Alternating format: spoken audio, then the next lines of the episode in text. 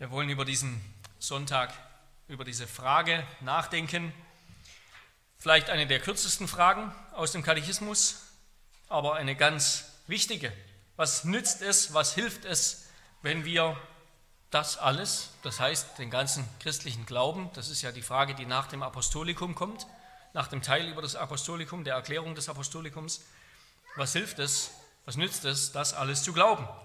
Dass ich in Christus vor Gott gerecht und ein Erbe des ewigen Lebens bin. Wenn man mal wieder einen Anfang machen möchte, Katechismus auswendig zu lernen, kann man auch an dieser Frage, bei dieser Frage beginnen.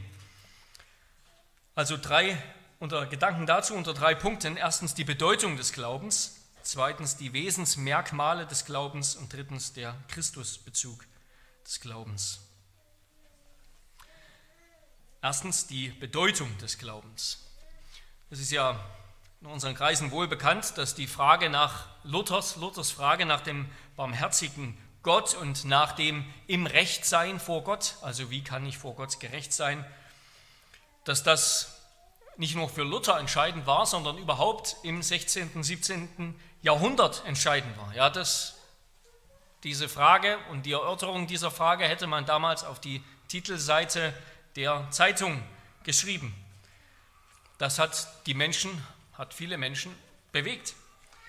Inzwischen ist es, wie Otto Weber sich ausdrückte, vielen Menschen unwichtig geworden, ob sie vor Gott gerecht dastehen oder nicht. Und das hat eben dieser Otto Weber vor 60 Jahren gesagt. Mittlerweile ist nicht nur die Frage, ob wir vor Gott gerecht sind oder nicht, unwichtig geworden, sondern Gott selbst ist unwichtig geworden. Gott ist einfach ja geradezu verschwunden aus der Öffentlichkeit. Er ist belanglos. Er ist wie ein, ein Relikt das man ins Museum geschafft hat, ausgestopft, wo man sich eben angucken will, wenn man historisches Interesse hat.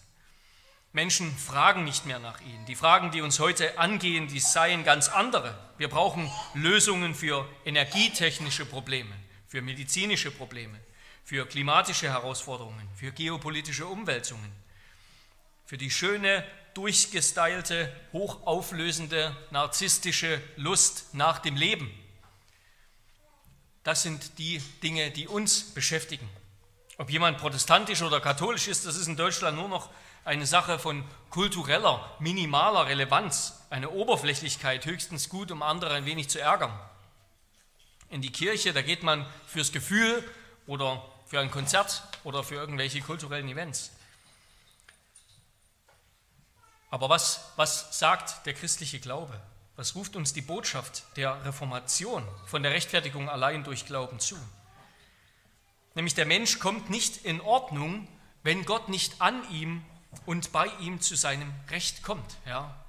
Die Rechtfertigungslehre, die geht davon aus, dass Gott Recht hat und dass unsere Fragen eben nicht das Wichtigste sind. Ja? Dass unsere Fragen und unsere Probleme, die wie ich sie jetzt gerade angedeutet habe, allesamt innerweltliche Probleme sind, dass unsere Fragen nicht das Wichtigste sind. Dass wir mit ihnen auch nicht fertig werden. Ja, wenn ein Problem gelöst ist, oder meint, dass man ein Problem gelöst hat, dann kommt ja nur ein anderes Problem auf. Ja, ist ja nichts, also die, die, die Presse ist immer beschäftigt mit neuen Problemen und neuen Lösungen und, und uns unaufhörlich zu beschäftigen. All diese Fragen werden nur gelöst oder finden überhaupt nur eine wirkliche Antwort, wenn sie vor den Kontext Gottes gestellt werden. Wenn uns die Frage nach Gott und Gottes königliche Antwort beschäftigt. Ja, wie wäre es, wenn wir Lösungen für den Russland-Ukraine-Konflikt finden, für die Energiesorgen, für die Klimafragen? Dann wird es neue Probleme geben, öffentlich und auch privat. Wenn du eine Sorge hinter dich bringst und eine Zeit der Ruhe erlebst, dann kannst du dir über eines gewiss sein, die nächste Unruhe, die nächste Sorge, das nächste Problem kommt mit Sicherheit. Das wäre das erste Mal ja, seit dem Sündenfall, dass es nicht so ist. Aber wenn wir im Glauben an Jesus Christus Gottes Antwort auf die größte Not, auf die größte Frage finden, dann werden wir mit dieser Frage das Leben selbst finden. Denn das liegt eben nicht darin, nur mehr von dem zu haben, was wir schon besitzen. Mehr Sicherheit, mehr Freiheit, mehr was auch immer. Das heißt nicht, dass Gottes Antwort irgendwie eins zu eins für unser Leben benutzbar wäre, als ob es als ob Gottes Antwort vor allem dazu da wäre, unser Leben zu verbessern, unser Leben effizienter zu machen, angenehmer, kurzweiliger, spaßiger zu gestalten. Die Antwort, das, was Jesus Christus will, das, was Gott will, das, was die Frage nach, nach der Rechtfertigung vor Gott will, das ist, können wir nicht einfach eins zu eins in unseren Alltag übertragen. Der Glaube an Jesus Christus dreht sich nicht erstmal um die Frage, wie unser Leben besser wird in verschiedenerlei Hinsicht, sondern es geht um das Leben überhaupt, das Leben selbst.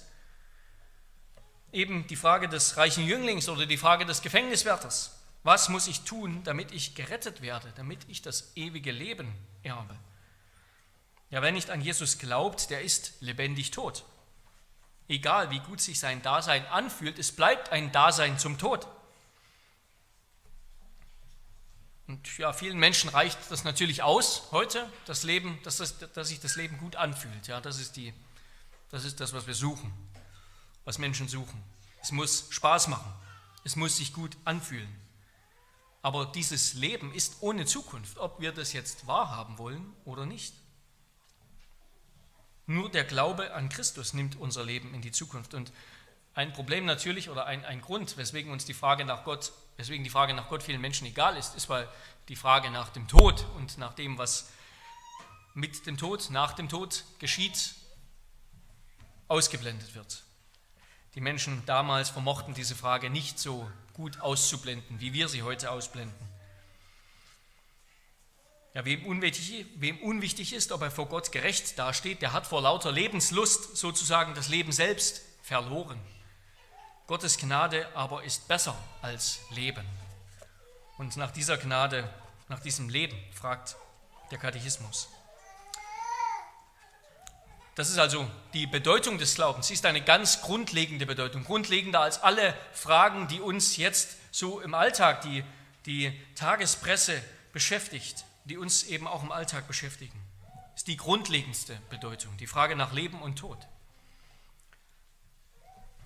Damit komme ich zum zweiten Punkt, die Wesensmerkmale des Glaubens. Was, was ist der Glaube oder wie können wir den Glauben unterscheiden? Unser Katechismus erklärt den Glauben als, ein, als eine zuverlässige Erkenntnis, durch die ich alles für wahr halte, was uns Gott in seinem Wort offenbart hat, und ein herzliches Vertrauen, dass das nicht nur anderen, sondern auch mir gilt. Rettender Glaube ist durch den Heiligen Geist gewirktes Empfangen oder verstehen und ausruhen in der Selbstoffenbarung des gnädigen, treuen Gottes in Christus zur Erlösung von Sündern. Rettender Glaube ist durch den Heiligen Geist gewirktes Erfassen und Ausruhen in der Selbstoffenbarung des gnädigen, treuen Gottes in Christus zur Erlösung von Sündern. Und dieser Glaube hat, sagt man in der Theologie, drei Aspekte, drei Aspekte. Um euch mal ein bisschen Latein zuzumuten, nämlich die Notitia, der Ascensus und die Fiducia. Notitia, das beschreibt die Kenntnis eines Glaubensinhalts, also Glaube eben als Inhalt, als Lehre. Das ist Glaube immer auch. Glaube wird mit seinem Inhalt definiert. Ja?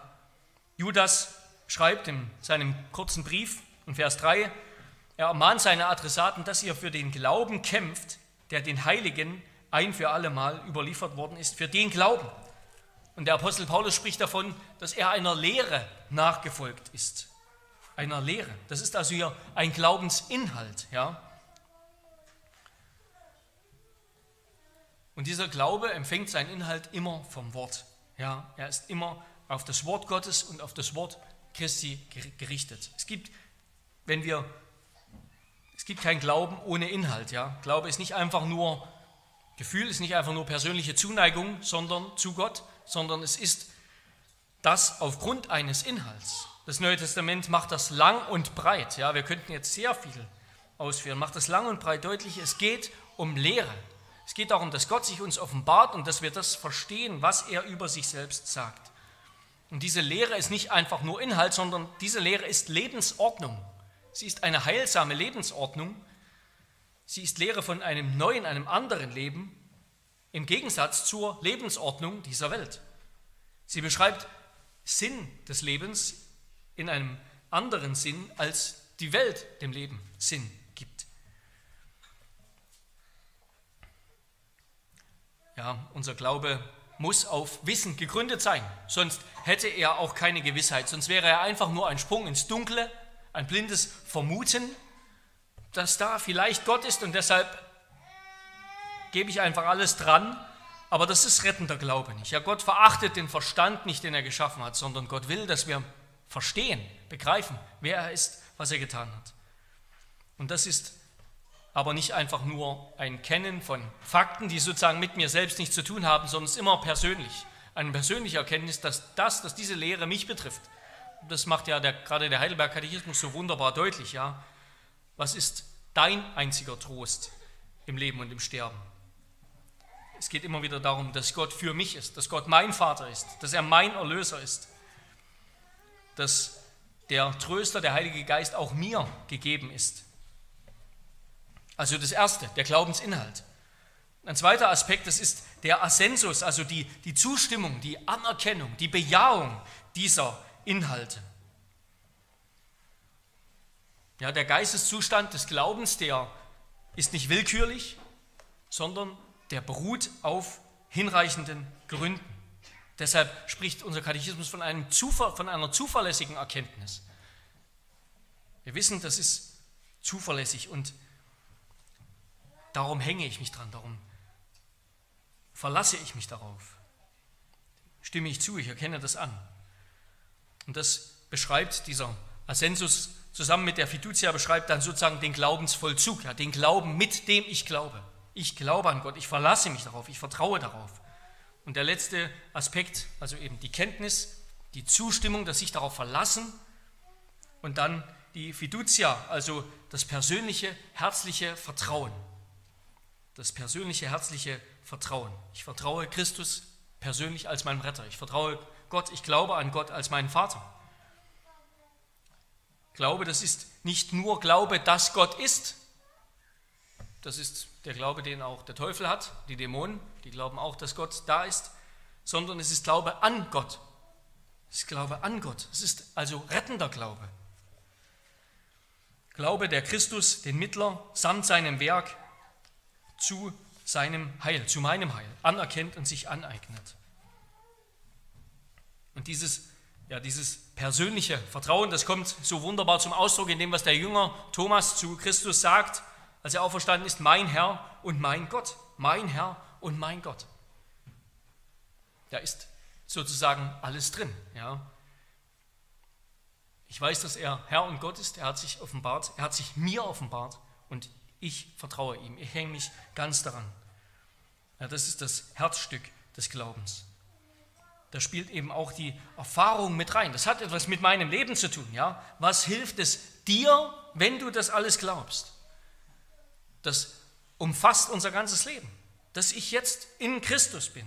Ich in Christus bin, ein Erbe des ewigen Lebens. Etwas, was jetzt gilt, was für jetzt Bedeutung hat und für immer, für immer Bedeutung hat.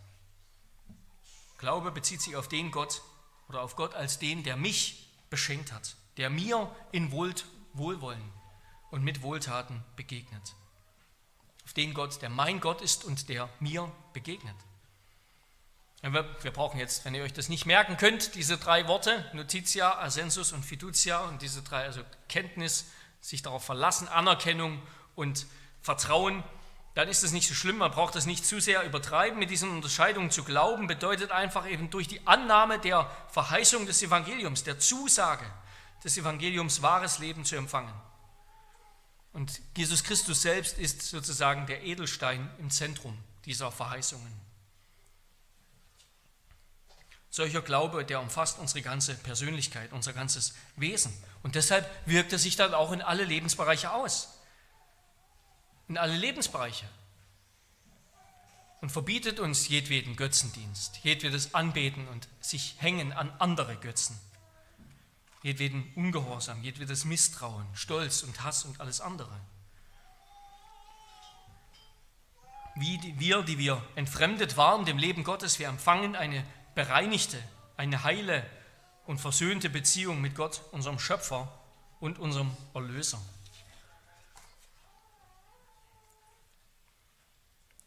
Das umfasst unser ganzes Leben. Wie wir heute früh schon gehört haben im Johannesbrief, diese Dinge über Jesus Christus, die wurden aufgeschrieben, damit wir ihn erkennen, damit wir Glauben haben und durch den Glauben Leben haben. Leben, eben ein neues Leben. Und damit komme ich zum dritten Punkt, der Christusbezug des Glaubens. Warum ist es gerade der Glaube, der so passend ist, der das, der das einzige Instrument unserer Errettung sein kann? Warum kann es keine andere Haltung, kein anderes Tun, keine andere Handlung geben, durch die wir das Heil empfangen? Warum kann das Heil nur durch Glauben sein, nicht durch irgendwelche anderen Bemühungen, nicht durch Meditation, nicht durch, nicht durch gute Werke, nicht durch nichts anderes? Warum?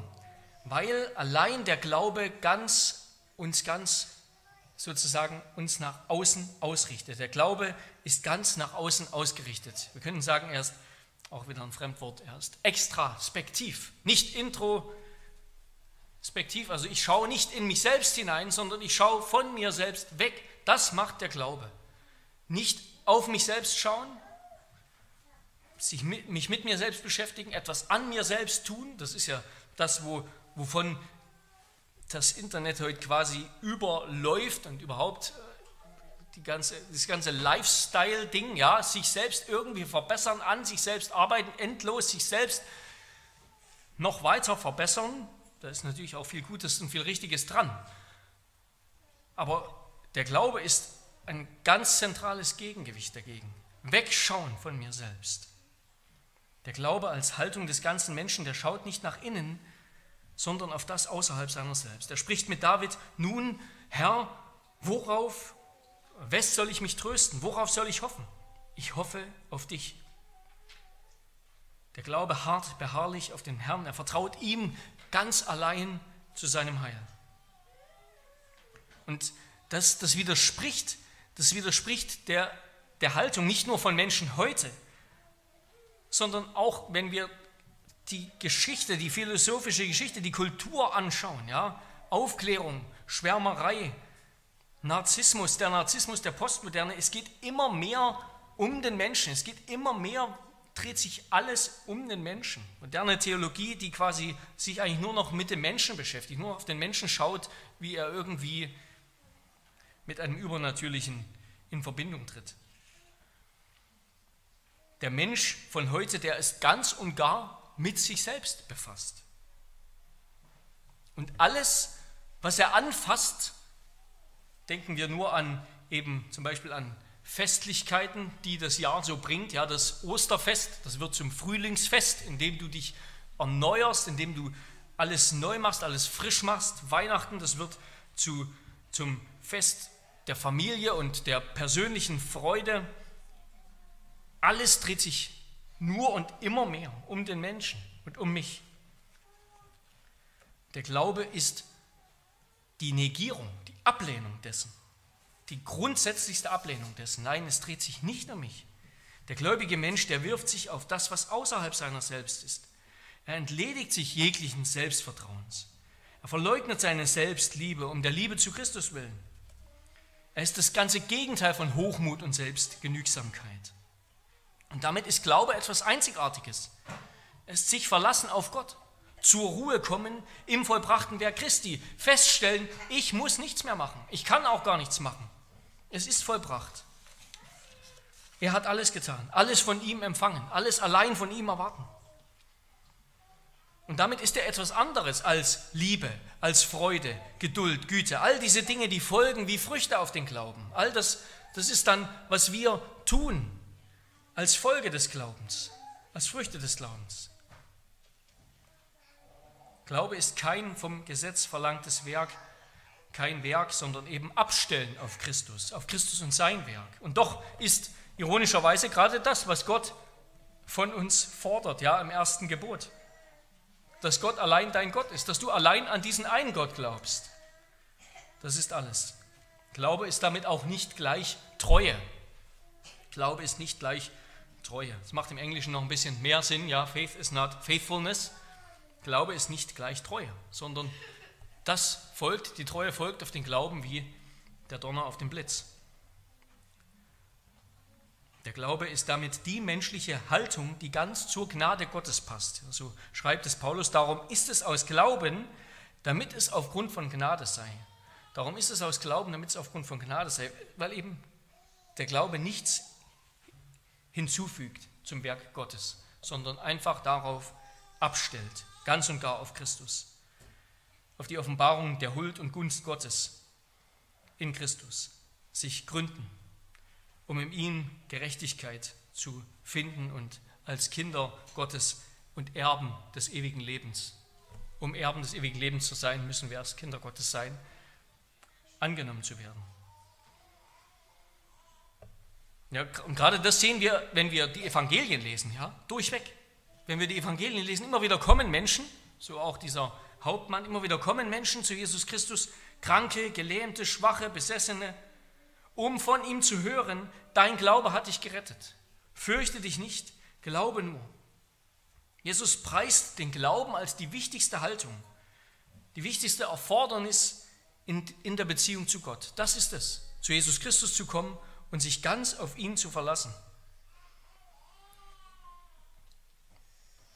Und durch solchen Glauben wird der gläubige Mensch, was macht der Glaube mit uns und Christus? Durch solchen Glauben wird der gläubige Mensch eins in seiner Seele mit Christus. Und damit ist der Glaube eben der, der Anfang, die Richtung des neuen Lebens, das eben bei Christus, dem Anfänger und Vollender des Glaubens, seinen Ausgangspunkt nimmt. Der Glaube ist die Art und Weise und Gestalt der Christusgegenwart im Menschen. Das hat niemand vielleicht so gut beschrieben nach den Aposteln und dem Heiligen Geist selbst wie Luther. Der hat geschrieben über Galater 2, Vers 16, der Glaube ergreift Christus. Der ist die Grundform, die den Glauben schmückt und gestaltet, wie die Farbe die Wand. Darum ist die ist der christliche Glaube nicht eine müßige Beschaffenheit oder eine leere Hülse im Herzen, die mit einer tödlichen Sünde zusammen bestehen könnte, bis dann die Liebe käme und machte ihn lebendig. Er schießt hier auf den römisch-katholischen Gedanken davon, dass der Glaube an sich muss erst durch die Liebe vollkommen werden. Ja, Glaube ist okay, aber dann musst du eben schon noch, musst schon noch die Liebeswerke dazukommen, bis der Glaube was taugt. Wenn er wahrer Glaube ist, dann ist er eine gewisse Zuversicht des Herzens, eine starke Zustimmung, durch die Christus ergriffen wird, sodass Christus der Gegenstand des Glaubens ist. Freilich nicht Objekt, sondern so, sondern dass ich so sage, im Glauben selbst ist Christus gegenwärtig. Gerecht macht also der Glaube, der jenen Schatz ergreift und besitzt, nämlich den gegenwärtigen Christus. Darum der im Glauben ergriffene und im Herzen wohnende Christus ist die christliche Gerechtigkeit, deren wegen Gott uns als gerecht betrachtet und das ewige Leben schenkt. Hier ist auch zu vermerken, dass diese drei, Glaube, Christus und Annahme oder Anrechnung, miteinander verbunden sind.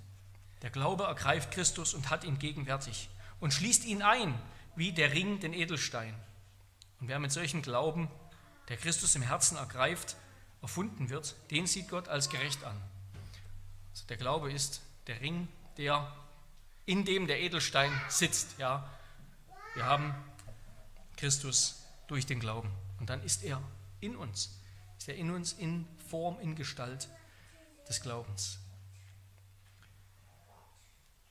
Das, das ist das Wunderbare. Ja? So sind wir mit Christus eins, vereint auf eine Weise, die, die enger ist als die, als die Verbindungen, als die leiblichen Verbindungen unserer Glieder, unserer Muskeln, unseres Körpers in uns, die, die, die engste Gemeinschaft, die wir uns vorstellen können, haben wir mit Christus.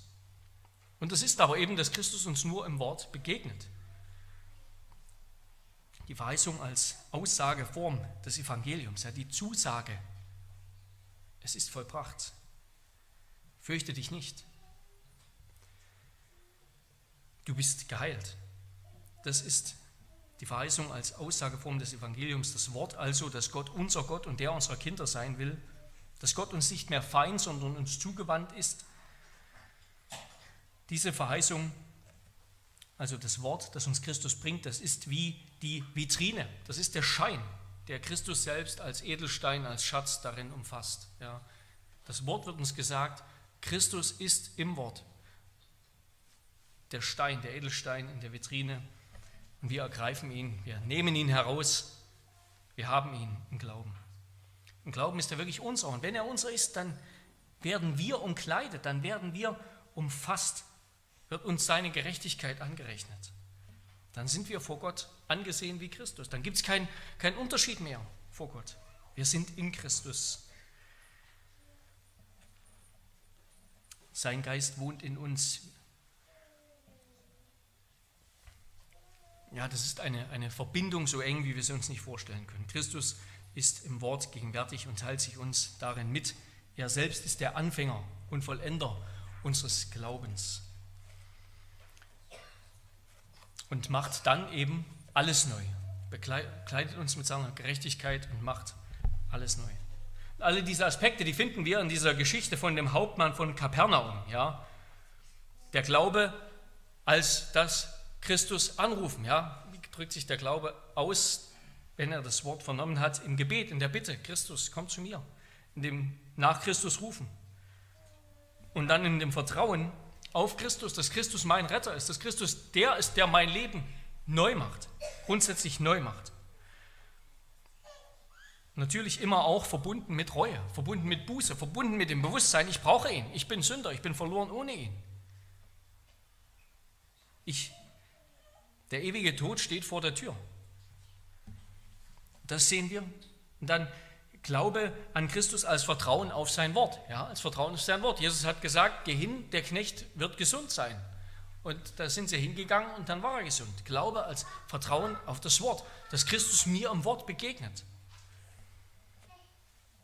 Gebet ist die wesentlichste Ausdrucksform dieses Glaubens und solcher Glaube, der empfängt am Ende neues Leben, der empfängt Heil. Nicht nur körperlich, das vielleicht auch, vielleicht auch nicht, aber vor allem Leben der neuen Schöpfung, den Heiligen Geist, jetzt schon als Anfang der neuen Schöpfung. Und damit hat der Glaube alles. Und damit hat der Glaube, wenn er Christus hat, eine, eine Kraft, eine Gewalt, eine Bedeutung, die, die alles sprengt. Eine, eine Radikalität, die wir gar nicht wahrhaben wollen. Eine Radikalität, die wir gar nicht wahrhaben wollen. Denn, denn er, er begegnet in Christus dem Gott, der den Sünder retten will. Und ja, Wem nicht vor Augen steht, dass der ewige Tod vor der Tür steht, der, der kann darauf pfeifen.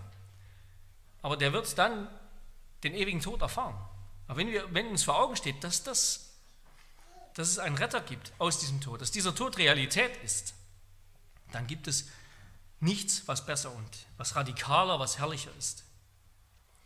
Um damit zum Schluss zu kommen und um das vielleicht mit einer tatsächlichen Geschichte ähm, deutlich zu machen, Während der Nürnberger Kriegsverbrecherprozesse gegen das Nazi-Regime, da erhielten die Nazi-Führer, die dort vor Gericht standen und verurteilt wurden, die erhielten auch zwei Militärseelsorger zur Seite gestellt. Das waren zwei Amerikaner. Das eine war ein katholischer Priester, Sixtus O'Connor hieß der, das andere war ein lutherischer Pfarrer, Henry Gericke, der Missouri-Synode. Die beide, die kannten die Verbrechen der Nazi-Schergen, dieser O'Connor, der war einer der ersten, der das befreite KZ von Mauthausen bei Linz betreten hat. Der Gericke, also der lutherische Pfarrer und Seelsorger für diese Verurteilten oder vor Gericht stehenden, der glaubte, dass es seine Pflicht als Pastor und Seelsorger war, Zitat, diesen Seelen Erlösung zu bringen und so viele, so viele dieser Nazi-Größen, wie er konnte, vor ihrer Hinrichtung zum Glauben zu bringen. Der hat dann eben ein Tagebuch geschrieben, und das dann auch veröffentlicht. Manche dieser Angeklagten, eben zum Beispiel Rosenberg, Kaltenbrunner, Streicher, die wiesen seine Seelsorge zurück und hielten bis zur Hinrichtung an ihrer Ideologie fest, starben noch mit dem Heil Hitler auf den Lippen. Und dieser lutherische Pfarrer betonte, dass er keine billige Gnade predigte. Zum Abendmahl, Zitat, ließ er nur diejenigen zu, die nicht, die nicht nur die, diese, die Bedeutung dieses nicht nur die Bedeutung dieses Sakraments verstanden hatten, sondern auch in Buße und Glauben innerlich dafür bereit waren. So verweigerte er Hermann Göring das Sakrament, da der zwar seiner Aussage nach an Gott glaubte, aber eben nicht an Jesus Christus. Aber zum Beispiel Wilhelm Keitel, das war der Oberkommandeur des, der Wehrmacht, der kehrte zum Glauben zurück. Er bedankte sich bei Gericke, Zitat, Sie haben mir mehr geholfen, als Sie sich vorstellen können. Möge Christus, mein Heiland, mir bis zum Ende helfen und zur Seite stehen. Ich werde ihn so nötig brauchen. Und dann schreibt der Gericke, dass eben der Keitel auf dem Weg zum Galgen das Lied Harre, meine Seele aus dem EG gesungen hat und vor der Hinrichtung die Worte von Zinzendorf betete, Christi Blut und Gerechtigkeit, das ist mein Schmuck und Ehrenkleid. Damit will ich vor Gott bestehen, wenn ich zum Himmel werde eingehen. Und der glaubte eben, der Gericke war der Meinung, so hat er geschrieben in sein Tagebuch, dass einige, zum Beispiel Frick, Saukel, Rippentrop und Keitel, als reuige Sünder starben, die auf Gottes Gnade vertrauten und um Vergebung baten. Sie glaubten an Jesus, der sein Blut für ihre Sünden vergossen hat. Und ich finde, das ist, das ist die Radikalität ja, des Glaubens und der Rechtfertigung in Christus, die so radikal ist, dass wir sie vielleicht gar nicht zugestehen, gar nicht gönnen wollen, aber Gott gönnt sie um des Blutes Jesu Christi willen. Das ist die unerhörte die anbetungswürdige Botschaft und Kraft des Glaubens. Das ist die wichtigste Frage und da wird wieder deutlich, ist die Frage nach Leben und Tod. Die Frage, die wir alle beantworten müssen. Darum glaube, denn dadurch bist du in Christus vor Gott gerecht, sein Kind und damit auch ein Erbe des ewigen Lebens. Amen. Amen. Wir beten. Herr unser Gott, Herr, wir danken dir, dass du nach, deinem, nach deiner Weisheit den Glauben als das Mittel, als das Werkzeug ausgewählt hast, durch den wir gerettet werden, als die, die Haltung unserer Herzen, die Haltung des Menschen, die dir gefällt. Herr, durch die wir Christus empfangen und all seine Wohltaten als ein sein Leiden und Sterben und sein Gehorsam als für uns getan. Herr, wegen, durch die wir bekleidet werden mit seiner Gerechtigkeit.